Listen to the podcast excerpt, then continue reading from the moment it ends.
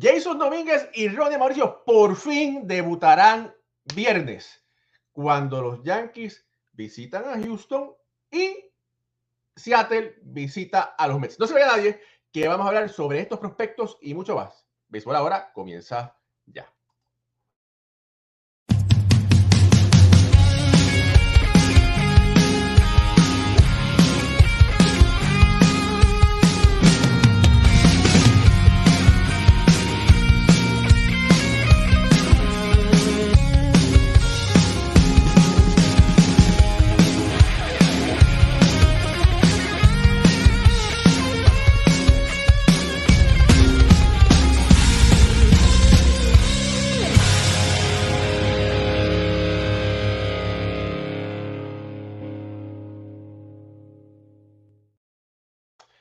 Muy buenas noches familia del béisbol, bienvenidos a otro programa más de béisbol entre amigos por aquí, por béisbol ahora. Mi nombre es Raúl y Ramos directamente desde el área triestatal de New York, Nueva Jersey. Me acompaña Ricardo Gibón directamente desde Caracas, Venezuela y Alfredo Ortiz directamente desde Puerto Rico, querido. Por ahí se van a estar conectando próximamente los otros eh, compañeros de este prestigioso programa de béisbol con las buenas noches. Ya Ricardo sacó su pancarta de Chihichija. Está emocionado porque lo único para un fanático de los Yankees positivo es que Jason Domínguez va a debutar. No sé, yo, yo, fui el primero, yo fui el primero que había, que dicho que Jason no estaba eh, ready. Yo lo admito, al igual que Austin Wells. Pero bueno, eh, de verdad que ha estado jugando extremadamente bien los últimos eh, dos meses, el mes de julio y el mes de agosto. Y eso, ¿verdad? Afortunadamente le ha dado eh, el ascenso a una franquicia de los Yankees que me recuerda a esos equipos de los 91, 92 de Nueva York. Pero bueno, con las buenas noches, Ricardo. Quítate, eh, la, bueno, no tienes puesta la corbata de periodista. Estás, de fan, ¿verdad? Dime, ¿cómo, ¿qué se siente, hablando como fanático, qué se siente como fanático que un Jason Domínguez fue llamado eh, para debutar con los Yaquiel Marciano? Bueno, el fanático eh, no objetivo dice que es una maravilla, porque el fanático no objetivo de una comienza con el discurso de que hay que darle la oportunidad a los jóvenes que por algo están en las granjas, miren cómo batea en AAA o miren cómo batea en AA, él en grandes ligas entonces la va a descoser, que va a ser un matatán. Eso es lo que dice el Y que, por otro lado, eh, el fanático un poco más realista, lo que te dice también es estos movimientos de los Yankees son el reflejo de que dieron la temporada por perdida, de que ya están pensando en el año que viene, están pensando justamente en probar a estos peloteros en el mejor ambiente posible, que es la etapa final de la temporada, donde los equipos contra los que van a estar, jugando van a estar buscando puestos en la clasificación. Es decir, aquí no vas a estar jugando contra equipos que, ah, bueno, es que estoy empezando la campaña.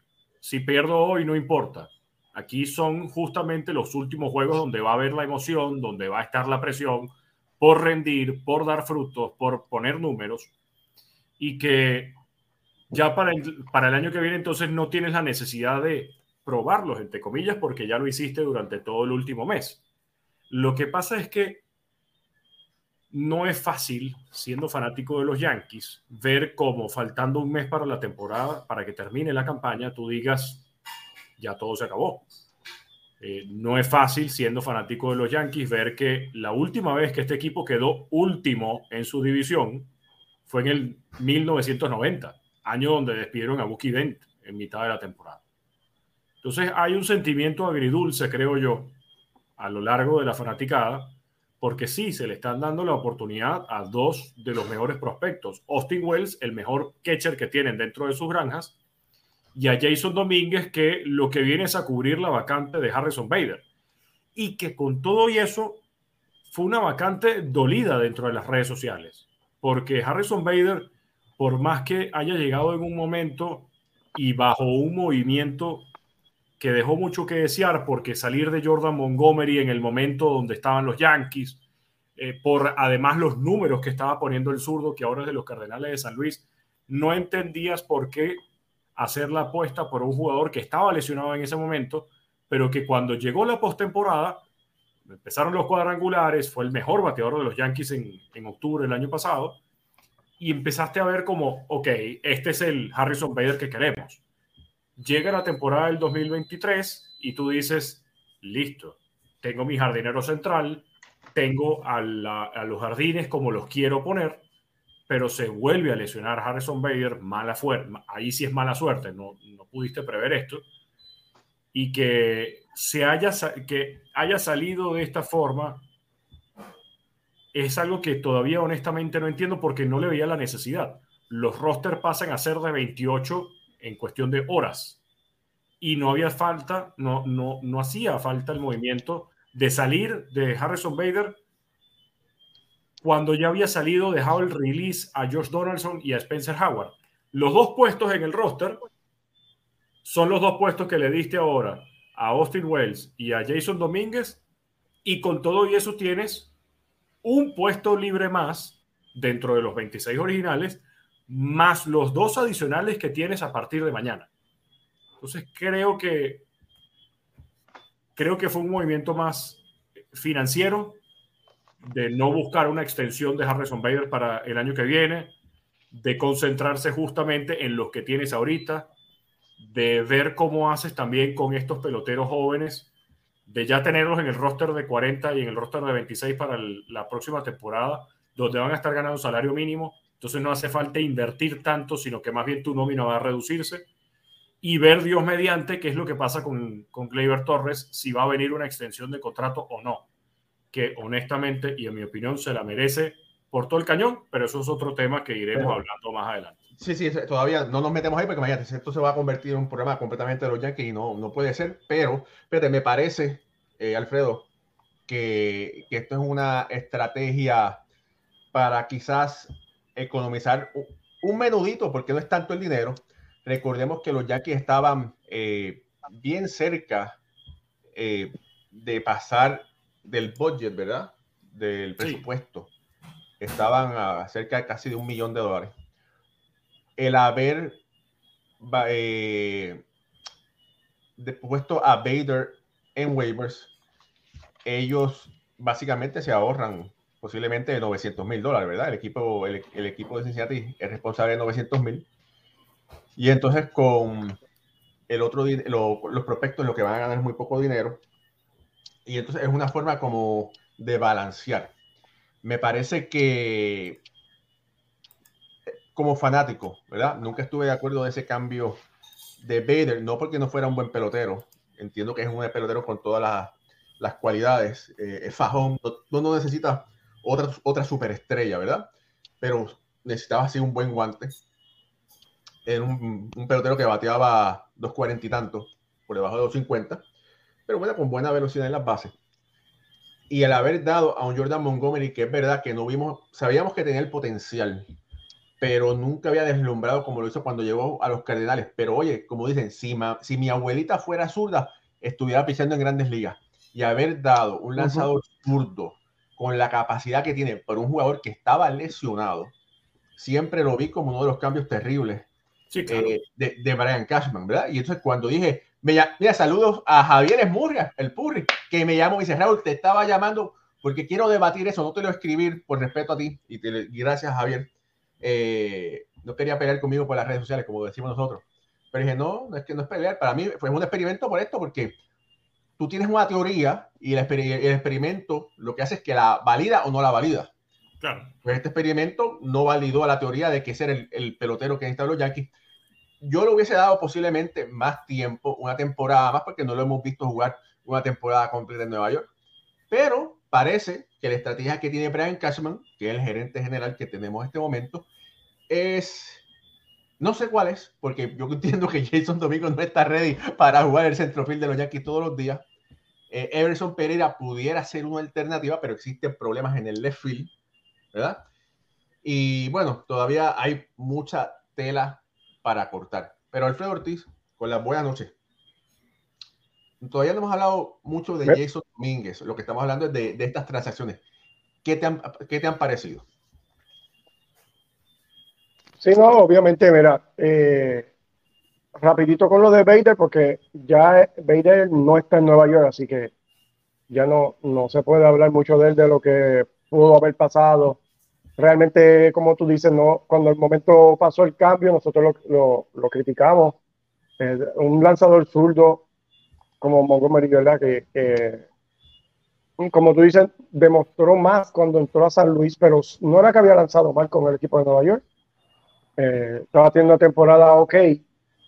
Y traer un jugador que principalmente la, la queja que nosotros podemos analizar en este caso es que Bader era un jugador lesionado.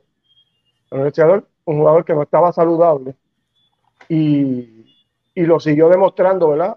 Porque aunque este, repuntó en la postemporada, que eso me gustó mucho porque demostró que es un jugador de clutch y, y, eso es lo que se esperaba de él, que produjera de esa manera. Eh, pues realmente no pudo estar en, en terreno de juego lo suficiente para que nosotros podamos hablar de algo positivo de, de, su estadía en Nueva York.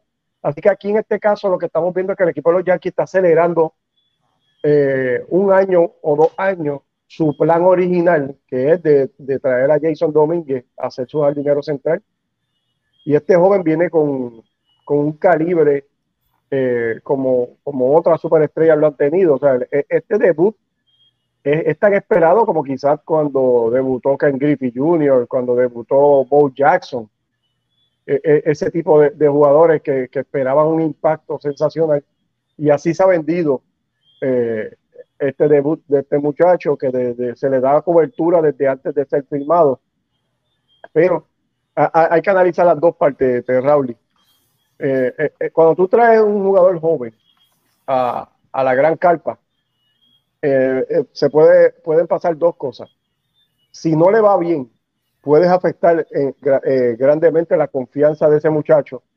lo que él ya viene produciendo, el hombre está dando palo en, clase A, lo suben a doble A, sigue produciendo, lo sube a triple A, sigue, y aquí consigue aquí como una pared, choca contra esa pared y te puedes arriesgar a que la confianza y la mente de este joven se vea afectada y por el contrario, si le va súper bien, gana experiencia que se la va a llevar en su bolsillo para el año que viene, empezar, empezar con un paso adelante y entonces aportar al equipo, que es lo que están buscando. Así que eh, bien interesante, ¿verdad? Lo que pasa con estos jóvenes cuando lo suben antes de tiempo, que como, como tú bien dices, yo tengo la misma opinión que tú, está, están adelantando el proceso de, de este joven y solamente no espera ver, ¿verdad? ¿Cuál de estos dos caminos que acabo de explicar le va a tocar a Jason Domínguez? Mira, quiero, quiero, quiero hablar un poquito sobre el caso de Jason Domínguez, porque por ahí están diciendo, no, que si destrozó el sprint training. Hermano, sprint training, los lanzadores se están poniendo en condición. Ese es el momento de destrozar la pelota, porque los lanzadores no tienen el control, los lanzamientos están flat. Los lanzadores están tratando de llegar en tiempo. Pero bueno, mira, para lo que dicen, ¿por qué no le dieron la oportunidad desde el principio? Mira, no le dieron la oportunidad desde el principio. Y en abril, el mes de abril de Jason Domínguez, en doble A, en doble A, Jason batió para 140 de promedio. Y venía de un sprint training. Y venía de un sprint training que lució muy bien. El mes, todavía hay más, el mes de mayo, Jason Domínguez batió para 237. El mes de mayo vimos mejoría vimos que empezó a hacer ajustes, ¿verdad? Ahora, el mes de junio, eh, Jason Domínguez bateó para 186. Con esos números, tú no puedes, no hay espacio para que un super prospecto pase a AAA y mucho menos a Grandes Ligas. Ahora, en el mes de julio, Jason Domingo pudo hacer finalmente los ajustes y batió para 294. Sí, ahí fue cuando se empezó a calentar. Y el mes de agosto, Buenas noches, Pucho. Eh, ahí, fue, cuando Jason Domínguez destruyó la doble A, que batió para 419. O sea, una gran diferencia. Mira, hay que hacer, tengo que hacer un par de comentarios y escuchen muy bien.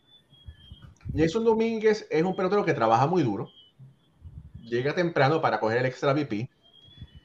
Tiene mucha fuerza, tiene mucha fuerza. Uno de los ajustes que hizo es que muchos de los batazos que él estaba haciendo eran roletas duras, muy duras. Y parece que hizo el ajuste para levantar un poco más la pelota, ¿verdad? Esa es una. Y la segunda es que en las ligas menores, específicamente clase A y AA, ¿verdad? Era muy poco los lanzamientos buenos que él recibía. Los, lanzadores parece que le tenían mucho, no parece, le tenía mucho respeto. Y lo que tenía era posiblemente un lanzamiento bueno por vez que iba al bate. Si lo hacía un foul, ya se chavaba y era todo esquina y para afuera. Y ustedes pueden entender, oye, pucha, esa garra está bonita Saludos por ahí a Víctor, a, nuestro querido amigo Víctor. Mira, eh, y hay que decir, ¿verdad? Que este muchacho pudo hacer los ajustes y lo ayudó a tener un buen, una buena temporada en AA y bueno, se ganó el espacio en AAA y lució muy bien. Adelante, Ricardo. Es que se dan es una mezcla importante o es un movimiento interesante lo que estamos viendo con Jason Domínguez, porque hay demasiadas expectativas con el pelotero y todo fanático de los Yankees quiere verlo en, el nivel más alto. Todo el mundo quiere verlo eh, ya en Yankee Stadium y ver qué es lo que puede hacer. Es un pelotero que en AA robó 37 bases y conectó 15 cuadrangulares, pero en AAA no ha conectado el primero todavía, no ha, no ha conectado el primer honrón. Es a mí lo que pasa con este tipo de peloteros, cuando se genera tanto ruido, es si lo vas a subir,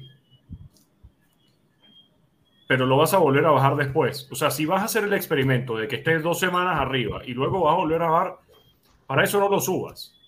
O sea, si lo vas a subir es para darle realmente la oportunidad de estar todo el último mes de temporada jugando todos los días y ver si de verdad está al nivel para poder entonces el año que viene ser considerado porque no es que se ganó su puesto, no. Ser considerado para estar en el roster de Opening Day en la próxima campaña. Estoy totalmente de acuerdo contigo, Ricardo. Mira, es, para que durante todo este mes de septiembre, Emerson Pereira juegue left field y Jason, Domínguez, juegue en la juegue centro field todo el tiempo. Y te voy a decir algo. Espérate, espérate, no he acabado. Y, y Oswaldo Cabrera tienes que ponerlo en tercera base todo el tiempo. Claro. No solamente eso, si yo fuera el manager de los Yankees en este último mes de la temporada, yo turnaría a Austin Wells con Kylie Gashoka. O sea, ya Ben Rothberg pasaría a ser mi tercer catcher. Yo turnaría la tercera base entre Oswald Peraza y Oswaldo Cabrera. Y dejaría en el campo corto Anthony Volpi, como lo ha estado haciendo, a Gleyber en, segunda, a DJ en primera, por supuesto con los jardines, Jason Domínguez y Everson Pereira. Los demás entrarían justamente para dar descanso, para rotarlos de repente, dependiendo del rival, dependiendo del matchup quizás en, en picheo, pero si vas a traer a todos estos peloteros, donde Everson Pereira se ha visto muy bien, eh, quizás no ha hecho el no ha conectado la mayor cantidad de imparables que se ha pedido, pero está teniendo buenos turnos, está negociando boletos. En el día de ayer, de hecho, que tuve la suerte de poder hacer esa transmisión entre los Yankees y los Tigres, eh, conectó un fly de sacrificio. Para el, cuarto inning, los Yankees iban ganando 4 a 0 y él había remolcado dos de las cuatro carreras. lo que no veo, además, es qué va a pasar después. Y es lo que no y es por eso que no me estoy haciendo con mucha expectativa con estos movimientos y con, e, con estas subidas de peloteros, porque justamente si no había necesidad de salir de Harrison Bader, porque igualito los rosters se iban a expandir, entonces ahora que tienes dos puestos más, ¿qué vas a hacer en el resto de la temporada?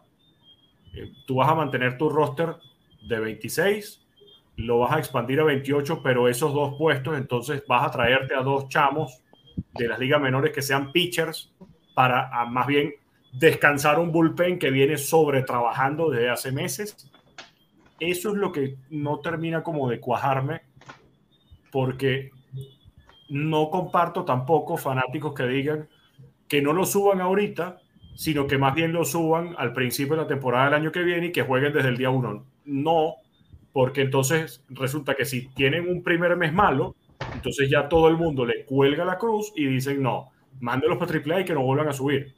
Si tienes un momento para probarlo, es este. De hecho, los Yankees cuando subieron a Derek Jeter, lo subieron en las últimas dos semanas del mes de septiembre y después lo invitaron a que estuviera en playoff de ese 95 sin jugar, pero solamente que estuviera con el equipo para que supiera lo que era estar en Correcto.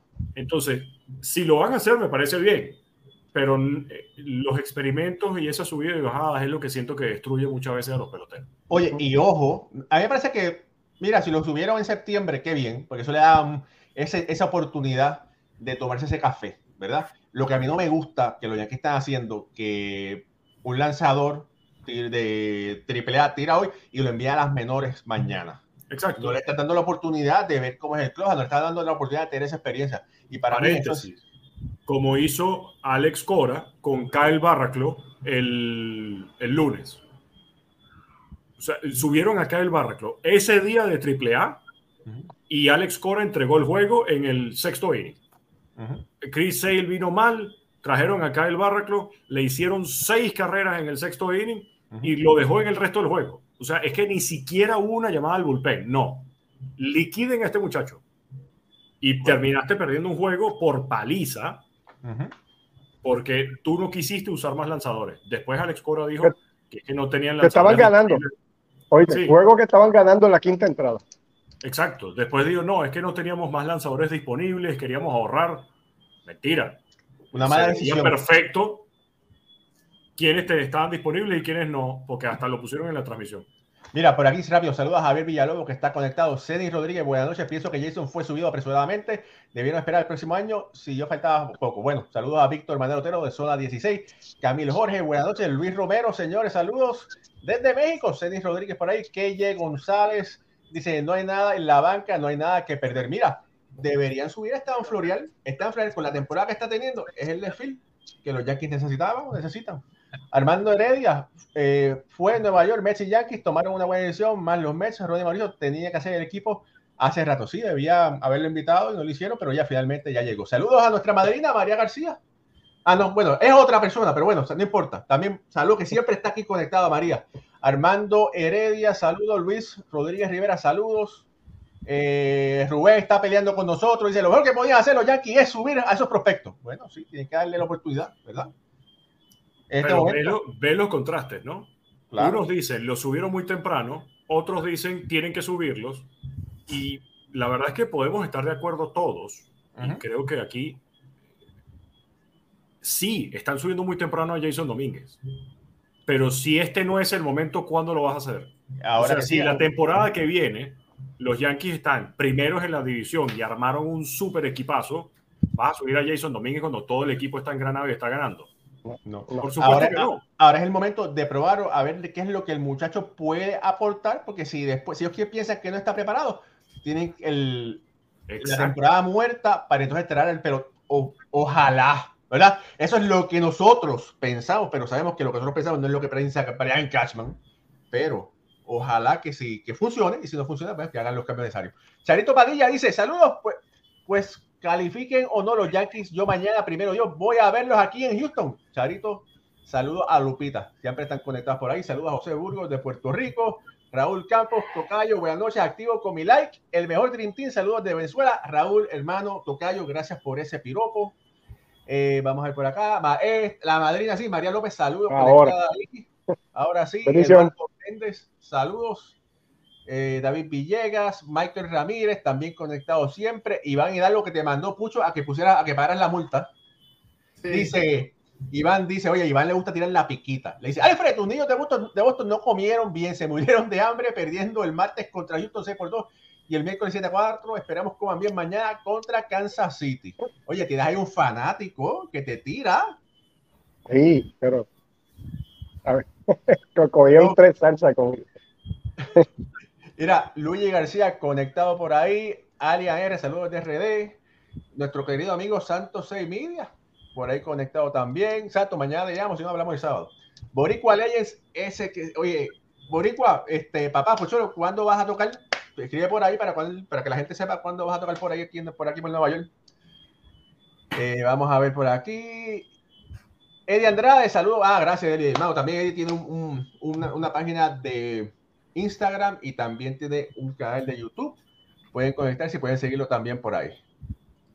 Y Chuma no tiene pelos en la lengua y dice, material de cambio esos prospectos. Bueno, vamos a probarlo. Ojalá que puedan producir, ¿verdad? Y le puedan dar gloria a los Yankees. Y, tiene y, puede tener razón, porque a lo mejor conociendo cómo son los Yankees, que los prospectos no los entregan, pero tampoco los suben, bueno, si resulta que tienen un mes espectacular en la temporada muerta, lo pueden cambiar y pueden recibir a, a peloteros grandes, eh, o peloteros no grandes, pero peloteros ya con un nombre en grandes ligas que los ayuden entonces a tener una mejor temporada el año que viene.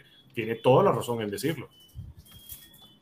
Mira, y estoy totalmente de acuerdo, ¿verdad? Este, este es el momento de, de, probarlo, de probar a Domínguez, de probar a Everson Pereira, a Austin Wells. Yo, para mí, Austin Wells es el que más verdecito veo, no tiene números espectaculares para haberlo, haber sido subido, pero los Yankees no tienen profundidad en la receptoría.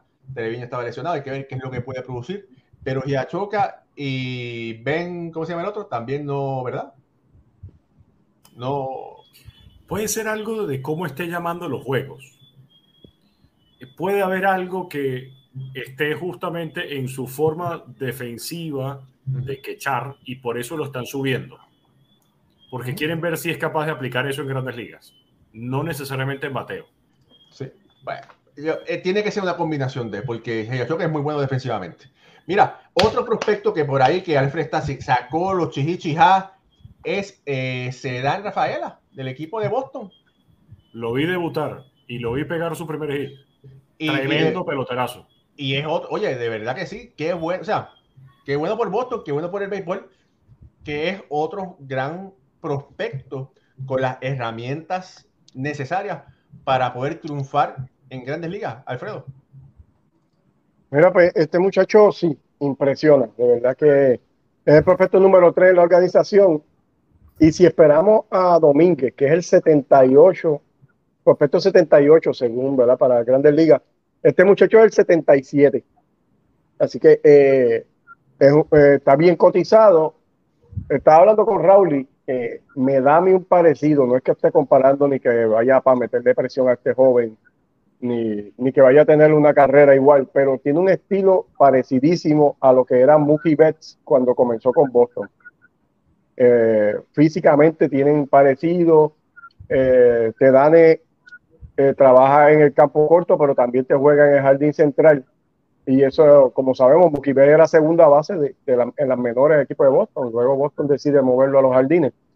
Pero el muchacho tiene, tiene poder, Raúl. Eh, eh, tú lo miras físicamente, no impresiona, pero entre AA y AAA, con estos 20 cuadrangulares, 79 carreras remolcadas, se robó 36 bases. Y él y Mauricio, que, vamos a hablar de él ahorita, son los únicos jugadores en las menores que back to back tuvieron años de 20 honrones o más y 20 robadas o más. Así que son, son jugadores de poder y que también te corren las bases. Eh, hay que ver, está bien interesante lo que Boston eh, puede hacer con este muchacho, porque sabemos que tiene una deficiencia en, el cuadro, pero es, es, un gran jardinero central también, así que eh, solamente nos espera, esperar que, que pueda producir. Pero quería añadir algo antes que los muchachos entraran y, más Ricardo, a ver si me podía decir algo. Boston también subió un, un, pelotero que me gustó muchísimo, lo que lo pude ver fue una semana, ahora mismo está en el paternity list, que este muchacho Abreu, Wilger Abreu, eh, venezolano, 24 años, estuvo una semana y lo que hizo fue repartir palos Batió 3.53 en 21 turnos, con esto cuadrangular, con esto par de doble. Y se ve ready. Este joven se ve ready para en un futuro no muy lejano ser parte de esta organización de Boston. Así que dos jugadores de impacto que Boston ha traído en la última semana. Y ya volvió Alfredo. Ya lo reinstalaron de, paternidad. ya va a estar por ahí pronto, dando palo. Creo que es de Maracaibo. Este, sí, es Maracucho es maracucho. Eh, y miren, a mí me llama la atención justamente eh, Abreu y me llama la atención eh, Rafaela. ¿Por qué me llama la atención Rafaela? Porque Rafaela principalmente es un jugador de cuadro. Es un campo corto, es un tercera base que puede jugar en el center field. Boston tiene a Trevor Story en el campo corto. Y no lo veo jugando como campo, como campo corto todos los días. Y por supuesto, en tercera tienes a Rafael Devers, inamovible. Esos son dos peloterazos que tiene Boston que en mi opinión son intocables. Son tu core en el cuadro. Pero Sedane tiene un metro setenta y cinco de estatura. No es algo muy común para un jardinero central ser tan bajito. ¿Qué haces entonces con Sedane? Porque es, tiene un gran guante, por ser muy rápido, su rango de fildeo va a ser muy bueno y en Fenway necesitas un jardinero central que pueda recorrer mucho espacio. Y sepa fildear también. Entonces, ¿puede ser tu centerfield de todos los días? Yo creo que sí. Yo creo que sí, porque si nos vamos a otro caso muy cercano, Harrison Bader no es justamente un centerfield muy alto y venía con unas credenciales muy grandes de los Cardenales de San Luis por ser un excelente jardinero. Ahora, Wilger Abreu es un jardinero. Esa es su posición y puede jugar en cualquier lado. Puede jugar en el jardín central, en el derecho, en el izquierdo. La combinación de peloteros que está subiendo Boston le da una profundidad muy grande y que creo que todavía ellos mismos no están viendo el potencial que tienen. Porque tienes a Verdugo, que es un matatán Un en cualquier posición que lo pongas en los jardines. Masataka Yoshida es un jugadorazo que batea un mundo y que no se ha visto todavía cómodo jugando en el jardín izquierdo en Fenway. O sea, el monstruo verde todavía como que no lo tiene muy, muy claro. Y en ese juego del lunes hubo un batazo que ahorita no recuerdo quién fue que lo dio, pero él fue corriendo a la pared pensando que le llegaba y resulta que la pelota estaba tres metros más arriba y fue gracias a que el centerfield de ese momento la esperó atrás. Eh, Duval era el que estaba jugando en el jardín central, esperó el rebote y luego lanzó a segunda. Ellos dos, Sedane y, y Wilder Abreu, son peloteros para que de una vez estén en el roster de grandes ligas el año que viene con, con los Mediarroa de Boston. Claro, luego hay que encontrarles un poco de espacio, ¿no? Pero eh, son peloteros de todos los días y, y el, están mostrando mucha disciplina, mucha madurez. Se ve que llegaron y dijeron, Boston está de último, no hay, opor- no hay como mucha oportunidad de clasificar. Todos los peloteros están como en la misma, en la misma nota. O sea, no, no hay, vamos a jugar el béisbol para divertirnos y, no buscando esa clasificación o no buscando esa presión adicional. De verdad que para mí son peloteros que tienen que estar en el roster inmediatamente y quedarse. Bueno, mira, eh, antes que nada, no se nos puede olvidar eh, por aquí sala- a saludar a nuestro querido amigo Carlos Bonilla. Eh, Carlos Bonilla eh, es nuestro auspiciador y Carlos es un eh, eh, preparador financiero, como le dicen, eh, alguien que tiene todas las licencias, alguien que te puede ayudar a prepararte para tu presente y para tu futuro www.cuidatufinanzas.com 787-942-0860. Carlos puede trabajar en Estados Unidos como en Puerto Rico, porque tiene las licencias federales para hacerlo adecuadamente. Y dile que lo escuchaste por aquí, por Béisbol Ahora. Pucho, tú jugaste, entre todas las posiciones que jugaste, cuando jugaste béisbol doble en Puerto Rico, jugaste tercera base. Y jugaste un poco en los files también, ¿verdad? Y fuiste patriota asignado. Y entonces vamos a hablar un poquito de Ronnie Mauricio. Ronnie Mauricio se le está dando ahora la tarea de, bueno, lo, lo llamaron, pues finalmente los Mets dijeron, vamos a subir a Ronnie finalmente. Sabemos, nos damos cuenta que fue una movida eh, para aguantar los servicios de Mauricio un año adicional, su- subiéndolo ahora en septiembre, después de ganar eh, el MVP de la Lidón.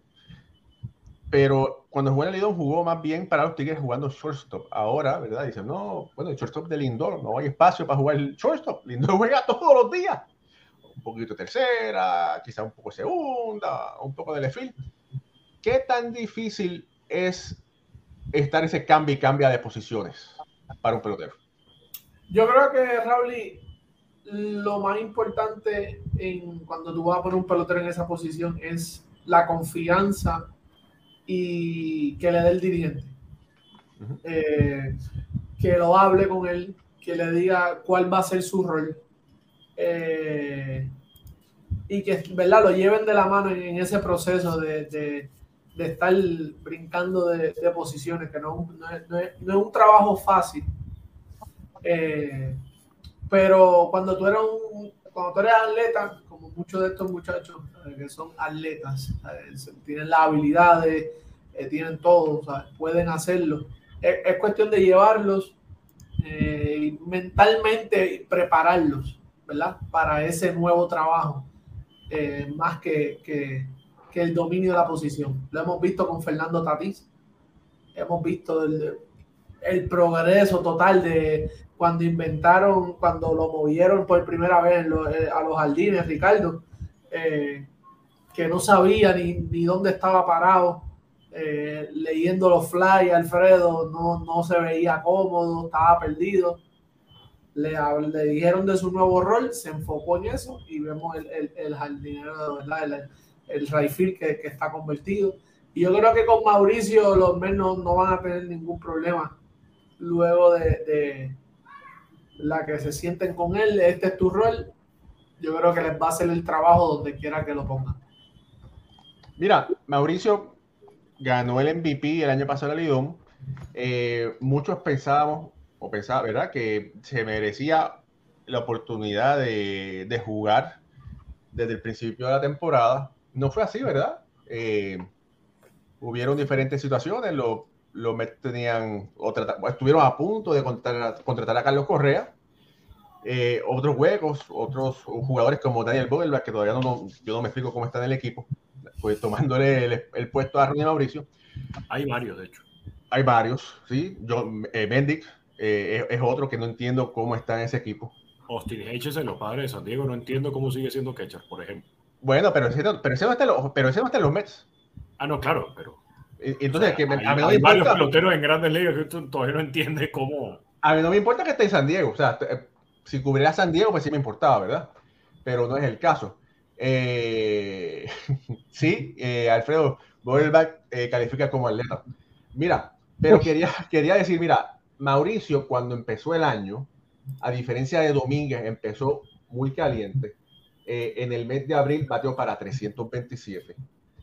En el mes de, de mayo batió para 367. Todo el mundo decía, ah, está, más caliente que el sushi el sol. Bueno, no le habían dado chance, ¿verdad?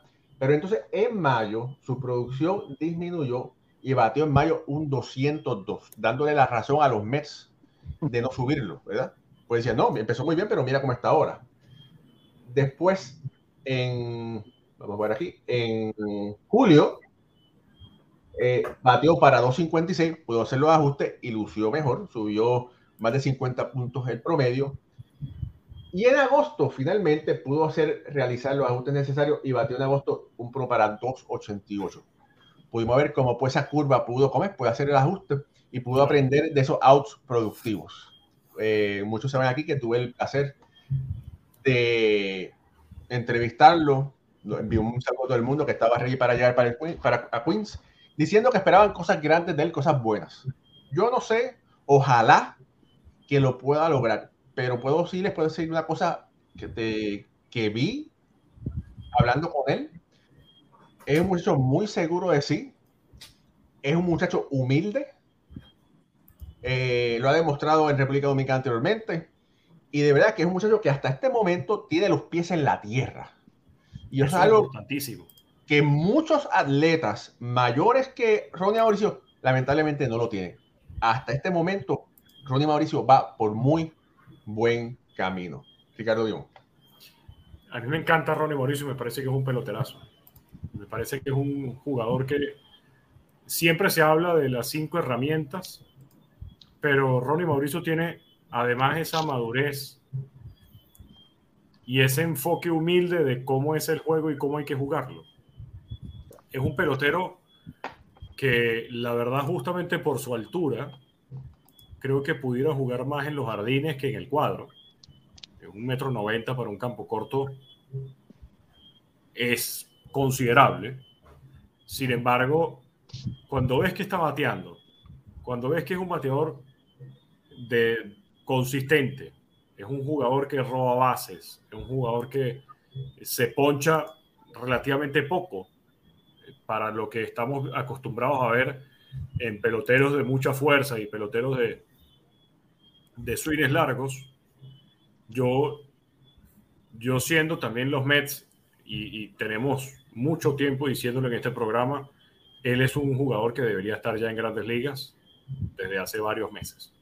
Eh, creo que además le puede hacer mucho bien al equipo de los Mets tener un pelotero como él, porque sí, subieron a Brett Beatty, sí, subieron a Mark Vientos, pero ¿sabes cuando por más que suben a esos peloteros como que no, no encajan, no, te no sientes el clic en los demás jugadores alrededor de él o, al, o él alrededor de sus compañeros? Yo creo que Mauricio se va a acoplar mucho más rápido de lo que se acoplaron o de lo que se están tratando de acoplar Vientos y, y Beiri.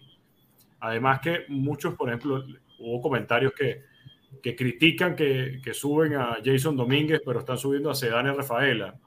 Eh, Sedán Rafaela tiene dos años más de experiencia que, que Jason Domínguez.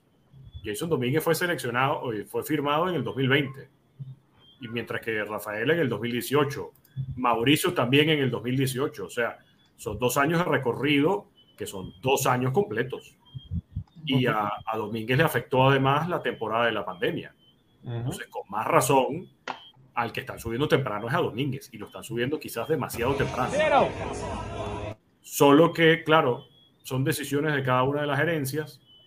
Eh, los Mets no han sido muy generosos justamente con sus peloteros o sea, si en los Yankees se quejan de que no suben a Esteban Florial y que no suben al otro, los Mets han sido peores en, ese sentido.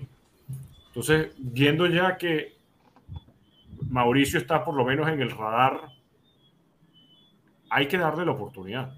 Tiene que estar jugando todo el tiempo. Y es momentos como este, porque también los Mets necesitan algo así, de aprovechar de probarlos de una vez para que no sea demasiado temprano o demasiado tarde el año que viene. Yo no creo que los Mets eh, el, año que viene vayan a tener otra temporada mala, así como tampoco creo que Nueva York y Boston vayan a tener otra temporada mala.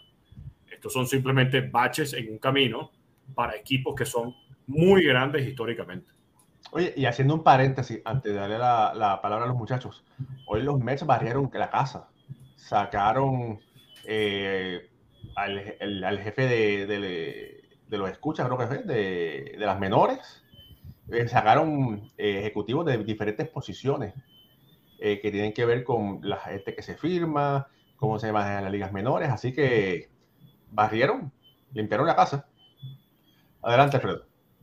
Mira, de, de Mauricio, primero que nada, me, me, gusta muchísimo la decisión, creo que era bien merecida ya que, que le dieran la oportunidad a Mauricio eh, eh, estaba leyendo ahí los Mets eh, le dieron la oportunidad en los últimos juegos de, jugar en la segunda base, lo que nos da quizás una idea de, qué es lo que ellos piensan hacer con él, quizás mover a, a McNeil al jardín izquierdo y darle la segunda base a, Mauricio. Lo, único que me preocupa de él es su disciplina en el plato, porque él tiene un 36.2% de hacer swing eh, fuera de la zona. Y, cuando va a haber pichos de grandes ligas que de mucho más calidad, con, mucha más presión, pues esto lo podría llevar a, a, tener slump, porque no tiene la disciplina requerida. Y esto se combina con un 6.6 solamente por ciento de base por bola es un hombre que no tiene mucha paciencia en el plato. Y esto es algo que, es bien importante para estos muchachos jóvenes, tomar turnos buenos, conscientes, tirar a la bola buena, obviamente, porque van a estar viendo un picheo de mucha calidad que ellos nunca lo han visto en su vida. Porque en, AAA tú consigues quizás cada cinco días un, un lanzador que esté durísimo, como, pero en Grandes Ligas tú tienes uno detrás de otro y si no te sacan uno, viene uno del bullpen que está tirando más duro, con más, con más habilidad. Así que me preocupa un poquito esa parte. Lo demás, no, es un tremendo atleta, tiene todas las herramientas para triunfar. Y defiende muy bien. Y tiene, al lado del indoor, yo creo que se va a beneficiar mucho de, de esa experiencia del indoor, de la manera que el indoor eh, se maneja en el juego. Y lo que necesita es la oportunidad, que le den juego, ya el equipo los meta eliminado, así que no tienen nada que perder, solamente ganar, ¿verdad? Para estos jóvenes que se vayan desarrollando y Mauricio debe ser pieza clave de, de este plan de, de, los Mets para los próximos años. Mira, yo te voy a decir ah, dale, dale, Pucho. Y eso que tú dices, Alfredo, del play discipline, o sea, de la disciplina en el plato, esos son ajustes. Uh -huh. y, y, para eso tú tienes veteranos como, ¿sabes? Lindor, eh, el mismo Pi Alonso puede trabajar con él. Eh, todos estos tipos ¿verdad? Que, que, que, que, quedan ahí de los, los, buenos, los buenos bateadores pueden ir trabajando, ir hablándole eh, y, y, ir llevándolo poco a poco.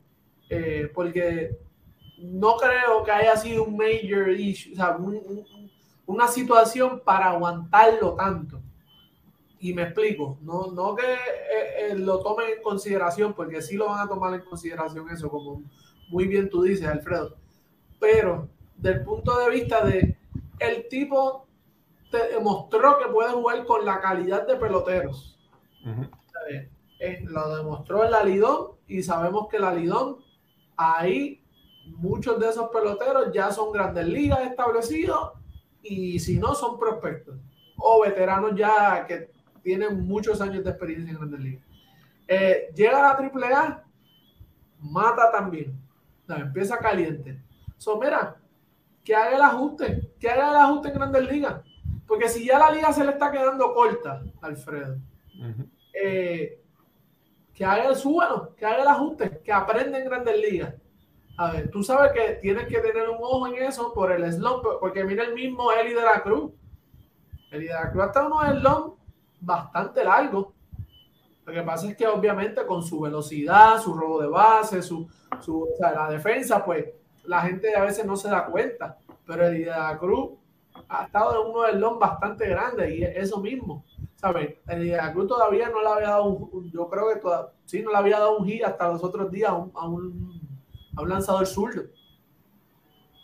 So, estos, son, estos son ajustes que los tipos tienen que ir haciendo en el nivel, porque si tú lo bajas, no va a poder ajustarse al nivel, no va a poder... Claro aprender qué va a hacer este Ricardo. No, ok, tengo que mejorar esto en este nivel. Porque Mira, el va a bajar y va a matar. Mira, dijiste algo, dijiste algo muy, muy importante, muy interesante. Saludos por ahí a Luis Mesa que está contado. Kevin Colón que dice, buenas noches, mi gente, Pucho, salúdame a los Mariners allá en Nueva York. Es que Pucho no ha llegado, entonces por eso llegado, no, lo puedes, no, lo puedes saludar. Mañana, mañana llego. Mira. No, y, y, más bien que pasen recomendaciones, porque yo soy el que va a estar allá pronto. mira, mira, eh, dijiste una cosa, ¿verdad? Que hay que dominar la liga. Y cuando dice que hay que dominar la liga, aunque Ronnie Mauricio no dominó las ligas en años anteriores, este año sí la dominó, ¿verdad? Eh, en cuestión de bases por bola, aunque no son tantísimas, hemos visto que ha hecho los ajustes y ha obtenido más bases por bola que otros años. Los números están, ¿verdad? Se ha ponchado un poco menos, sé que está hecho un poco el ajuste, tiene que seguir haciéndolo, ¿verdad? Porque el picheo que de Grandes Ligas es de mucha mayor calidad. Eh, y por eso, de, de, hacer, de no dominar la liga, era que yo decía que Anthony Volpe no estaba ready. Lució muy bien doble A, pero no dominó, no la dominó a cabalidad y tampoco dominó la triple A. Por eso era que yo decía que, en mi opinión, Volpe no estaba ready, ¿verdad? A diferencia de Peraza, que sí, en los años anteriores había dominado eh, la AA y la AAA. Pereira este año dominó la AAA, lució extremadamente bien. El próximo paso en la Grandes Ligas, esperamos que pueda haber el picho ese, un picho mejor, donde la gente tire strikes. No es como en las ligas menores que hay mucho lanzamiento afuera, ¿verdad? Y los bateadores se vuelven locos. Eh, tienen que hacer los ajustes para poder ver todos esos lanzamientos. Alfredo, ¿quieres decir algo? No, no, sí, no, estoy de acuerdo con ustedes. Ese último comentario que tú haces es bien importante, porque estos jóvenes que son excelentes peloteros en la, en la categoría menores, muchas veces en un día completo pueden ver uno o dos lanzamientos eh, en la goma. El, pitcher sabe que él es el caballete del equipo, le huyen lanzamientos y tiene quizás uno o dos picheos para poder demostrar. Mientras cuando lleguen a Grandes Ligas, pues ahí, ahí le van a, lanzar, cada uno tiene su mejor stuff y van a, van a estar viendo lanzamientos strikes, ¿verdad? Y, y, y oportunidad de bateo a una alta calidad, ¿verdad? Obviamente. Así que hay que ver cómo, pero sí, mano, tenemos que analizar todos los puntos y aunque estemos a favor de este movimiento de Mauricio, hay que, hay que decir las cosas como son y el hombre necesita eh, tener más disciplina en el plato para que podamos verlo ¿verdad? desarrollarse a capacidad máxima, como, como lo esperamos. Mira, vamos a hablar un poquito, los últimos 10 minutos, sobre los peloteros que fueron escogidos en waivers, ¿verdad? Eh, antes que nada, Pucho, yo no sé qué están haciendo tus Brewers, cogieron a Josh Donaldson en un contrato de, de liga, pero bueno, no importa, eso no importa. Ustedes pueden creer que es casi inaudito, ¿verdad? Que los angelinos dieron buenos prospectos por los jugadores que consiguieron, ¿verdad? Eh, Reinaldo López, Lucas Yolito, y lo, ya se deshacieron de esa gente. Se fueron en waivers. Increíblemente, tiraron la toalla la, la toalla, la sobrecama, la vajilla, tiraron todo. Y ahora, bueno, Yolito eh, y Reinaldo López ya no son miembros de, los angelitos. Adelante, Ricardo. Eso es algo inaudito. O sea, yo creo que nunca en el béisbol, desde que estamos hablando de waivers o de que el periodo de waivers existe, hemos visto algo así. Yo no, no sé si esto es una estrategia de los angelinos para, para ver también el estatus de estos contratos. ¿Qué estrategia? ¿Qué estrategia? Estos peloteros estaban, porque además no recuerdo si todos estaban en su último año de contrato. Eso es lo que no estoy tan claro. Si eran todos agentes libres, ok, no importa. Pero si habían dos o tres que sí estaban bajo contrato y que para el año que viene iban a impactar a la nómina de los angelinos, pudo ser parte de una estrategia para ver qué pasa con Otani en el próximo año. Solamente los angelinos y Otani saben si se va o no a operar de tomillón por segunda vez. Y todo esto llega en el último año de control del japonés con los angelinos, porque cuando termine la Serie Mundial, Shohei Otani, bienvenido a la agencia libre. Puede ser que los angelinos estén cocinando algo para darle un contrato importante a Otani y que no negocie con los demás equipos, se opere y decida tomarse el 2024 como un año sabático, recuperándose de su operación porque además, algo que dijo Ken Rosenthal, y es importante, muchos médicos especialistas en esta operación de Tommy John dicen y recomiendan que cuando un lanzador se va a operar por segunda vez, recomiendan que incluso ni siquiera haga swing. O sea que entonces Otani no estaría jugando en el 2024. Si es que se hace la tomillón, como dicen, porque, todavía, porque es un misterio. lo más recomendable es que se haga la, la tomillón. Es una operación, en el, es una lesión del mismo ligamento, es una rotura parcial que tiene en ese ligamento. Si no es con plasma rico en plaquetas, descanso y, fisioterapia, tiene que ser operación tomillón. Alfredo Ortiz. Eh, dos puntos. Número uno, ¿verdad? Lo, lo, vemos por la parte de los angelinos, pero de la parte de Cleveland, entiendo yo que buenos movimientos para este equipo de Cleveland. Solamente eh, ellos están a cinco juegos del equipo de Minnesota. No significa que Cleveland está en la pelea todavía. Y están fortaleciendo el bullpen con Rinaldo López. Está trayendo a Yolito, que, que ¿verdad? ha tenido mejores temporadas que esta, pero, pero es un brazo probado, ganador en Grandes Ligas. Así que para, el equipo de Cleveland, todavía un rayito de esperanza para ver si este equipo puede hacer eh, un último empuje en, una división bien débil central de la Liga Americana y, pueda y pueda destronar ahí, sacar al equipo de Minnesota, porque en el wildcard no tienen nada que buscar, así que en la concentración de ellos debe estar en la división. Por otra parte, eh, hay, hay otro jugador que tenemos que analizar y es Mike Trout. Mike Trout tiene que estar sentado viendo todo esto que está pasando, todo este circo que está pasando en los angelinos. Si yo fuera él, yo estuviera ya llamando a, a Aldi Moreno para tener una reunión con él y decir, mira, yo, llevo aquí ya 10, 12 años teniendo temporadas de MVP y, he ido a la, postemporada una sola vez. Yo entiendo que ya yo necesito estar en un equipo competitivo, ganar, y lo que estoy viendo aquí no me gusta. Me gustaría que se fabricara algún tipo de cambio para que yo estuviera en un equipo más competitivo. Y yo entiendo que así que se hacen las cosas, hablarlo con él, no tener que hacerlo público ni nada, hablarlo con Moreno, y esa, porque realmente no me gusta lo que estoy viendo del equipo angelino y, entiendo yo que no importa si cogen a, Otani, este equipo no va para ningún lado en, los próximos años. Oye, Pucho. Es, que sí, además, no lo hicieron con él y no lo hicieron con Otani. No lo hacen con nadie. Y antes estuvo Pujol, por si acaso. Ya, ahí no, va, ahí, no va a haber más nada. Ni, ni Mickey Mouse. Y Mickey Mouse vive allí mismo, en California. Mira, eh, Pucho, Cincinnati está a seis juegos del primer lugar de, de Milwaukee, 69 y 66, y consiguieron a Harrison Bader y a Renfro. ¿Qué te pareció esa, movida?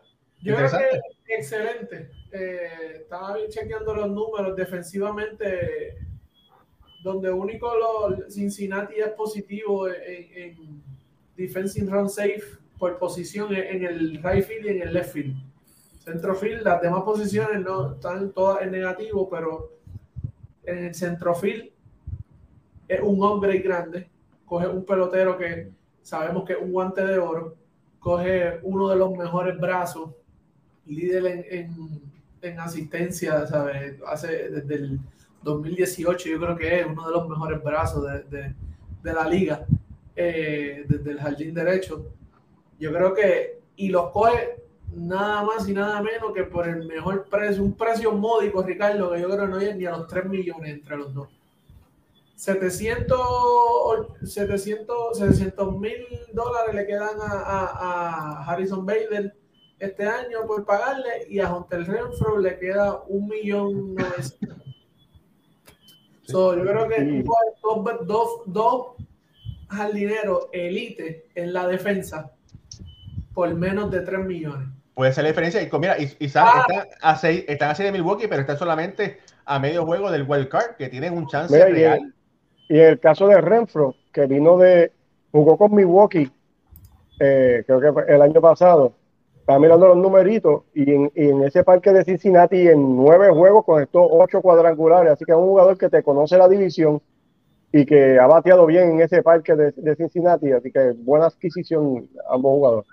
Familia, esto el calendario, perdón, Raúl, para Cincinnati va a ser difícil ahorita porque juegan este fin de semana contra los Cachorros de Chicago cuatro juegos, un doble juego mañana inclusive.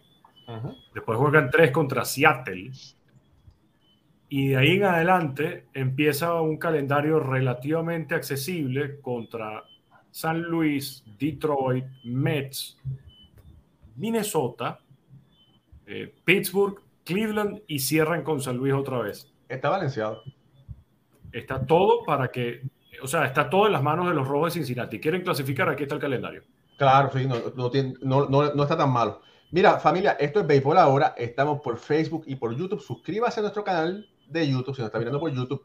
Eh, síganos por nuestra página de Facebook. Estamos en las redes sociales TikTok, eh, Instagram y las, demás, y las demás páginas. Y también nos pueden escuchar, si por alguna razón no nos puede escuchar en vivo, Siempre los programas están grabados y están en los podcasts de audio de Google Podcast, Apple Podcast y Spotify.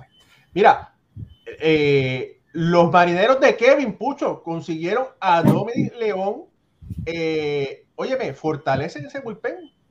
Y de verdad que fue una movida interesante para ese equipo. No, siendo el mejor, los Mariners sabemos en el momento que están pasando, 21 victorias en este en el mes de, de agosto. Eh, yo creo que siguen fortaleciendo el bullpen que ha estado sólido desde el mes de julio. Eh, esperemos que lo de Julio Rodríguez no, se agrave y no, no pase ¿verdad? A, algo más allá, que se empeore la lesión. Pero sigue eh, fuertemente haciendo movida los marineros de Kevin. Eh, que yo creo que tienen el momentum tan primero en la división. Esa división cerrando de que a todo el mundo va a poner con los pelos de punta. no se sabe, posiblemente tres equipos de la división del, oeste, Ricardo, estén en, en postemporada. Eso va a ser bien interesante, pero buena movida, manteniéndose ¿verdad? activo, en, pendiente. Y tú estás viendo una organización que está pendiente y que tiene el deseo de ganar. Pues, yo, yo no pensaba que Cincinnati fuera uno de los equipos que fuera a coger la Hunter Renfro eh, o Harrison Bader. Yo creo que un equipo, alguien de más nombre iba a aprovechar eso.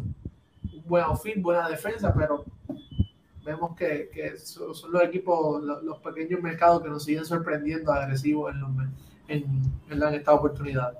Mira, saludos a Rodelay Mursulí, dice, saludos Raúl y Ricardo y Alfred, prefiero ver este magnífico programa que no un juego de los Yankees. Y mi pregunta con los novatos es que contamos para el 2024. Si es así, adiós a un año más. Bueno, familia, a las personas que llegaron tarde, al principio hablamos un poquito sobre los Yankees, hablamos sobre Jason Domínguez, Austin Wells, eh, lo que pensamos que debería pasar con Pereira, eh, Oswald Cabrera y Peraza. Se les recomiendo que cuando se acabe este show vaya y vea ese principio. Hablamos sobre Sedán Rafael y hablamos también sobre Ronnie Mauricio. De verdad que este ha sido un súper, súper, súper programa. Mañana, Pucho, esta, va a estar viajando hacia acá, hacia la ciudad de Nueva York y va, se va a encontrar junto a mi persona y al gran eh, Moisés Fabián, que está, estábamos reunidos, no se pudo conectar. Saludos a al profesor eh, Cruz, a Joe Trujillo, a Harold Locher, que estábamos reunidos hace un rato atrás. Bueno, vamos a estar eh, desde el City Field mañana y el sábado transmitiendo desde allá. No es para darle, no es para darle piquita ni a Alfred ni a Ricardo, pero bueno, los vamos a extrañar a ustedes por allá. Estoy seguro que no nos van a extrañar, pero gracias. Pero gracias, gracias por, el gesto, amable. Alfred, ¿tú crees que ellos cuando estén en Cinefield mañana van a decir, oye, si Alfred y Ricardo estuvieran aquí con nosotros? No, ¿verdad? No, cuando, lo, cuando lo llame va a mirar el teléfono. Ah, pues, yo lo llamo después. Óyeme, yo no lo voy a ignorar las llamadas. lo deja sonar, tú sabes, pero. No. a bueno, Ricardo. vamos a estar ahí en el City, en el City Field. Vamos a estar ahí. Mañana en City Field, mañana el sábado. Mañana el sábado. Te voy a llamar Pucho por si acaso. Claro, para enseñarte a Chimi, para enseñarte a Ronnie Mauricio. Caballo. bueno, ah, bueno, mañana va a ser un interesante contra el equipo de Seattle. Va a estar Oscar, Luis Castillo, ¿verdad? Y los demás muchachos, Julio Rodríguez. Y ese equipo de, de, de los marineros que está jugando extremadamente bien. Eh, ¿Tú sabes a quién te va a enseñar eh, Ricardo? Eh, Pucho, ¿quién te va a enseñar Ricardo? Eh, o viceversa, hemos dicho, a Daniel Vogelbach. Te va a enviar ah, allá, a ver así. Sí, traerle, traerle la que te, que, te firme, que te firme una gorrita o algo. La base robada, le voy a preguntar. la base robada de Ricardo Vivón. Eso, eso se lo puedes preguntar. Mira, Vogelbach. ¿Has pensado alguna vez? ¿Y la base robada, como para cuándo? bueno, ahora sí. Ricardo, hermano, te despide este show. No, esto no es una despedida, esto es un hasta luego porque el lunes estaremos de regreso con otro gran programa de béisbol entre amigos por el canal de YouTube de Béisbol Ahora. Ha sido un gran placer, como siempre hablamos de todo y nos quedamos con ganas de seguir conversando con ustedes. Para el señor Alfredo Ortiz desde desde la Isla del Encanto, Puerto Rico, Pucho Barrios, que también está en Puerto Rico, pero que eh, en teoría mañana va a estar en el City Field, saludando a Daniel Vogel, Raúl y Ramos del área estatal en New Jersey y este servidor, el hijo Valentina, desde Caracas, Venezuela. Ha sido un gran placer, se les quiere, bendiciones y cuídense mucho. Quiere,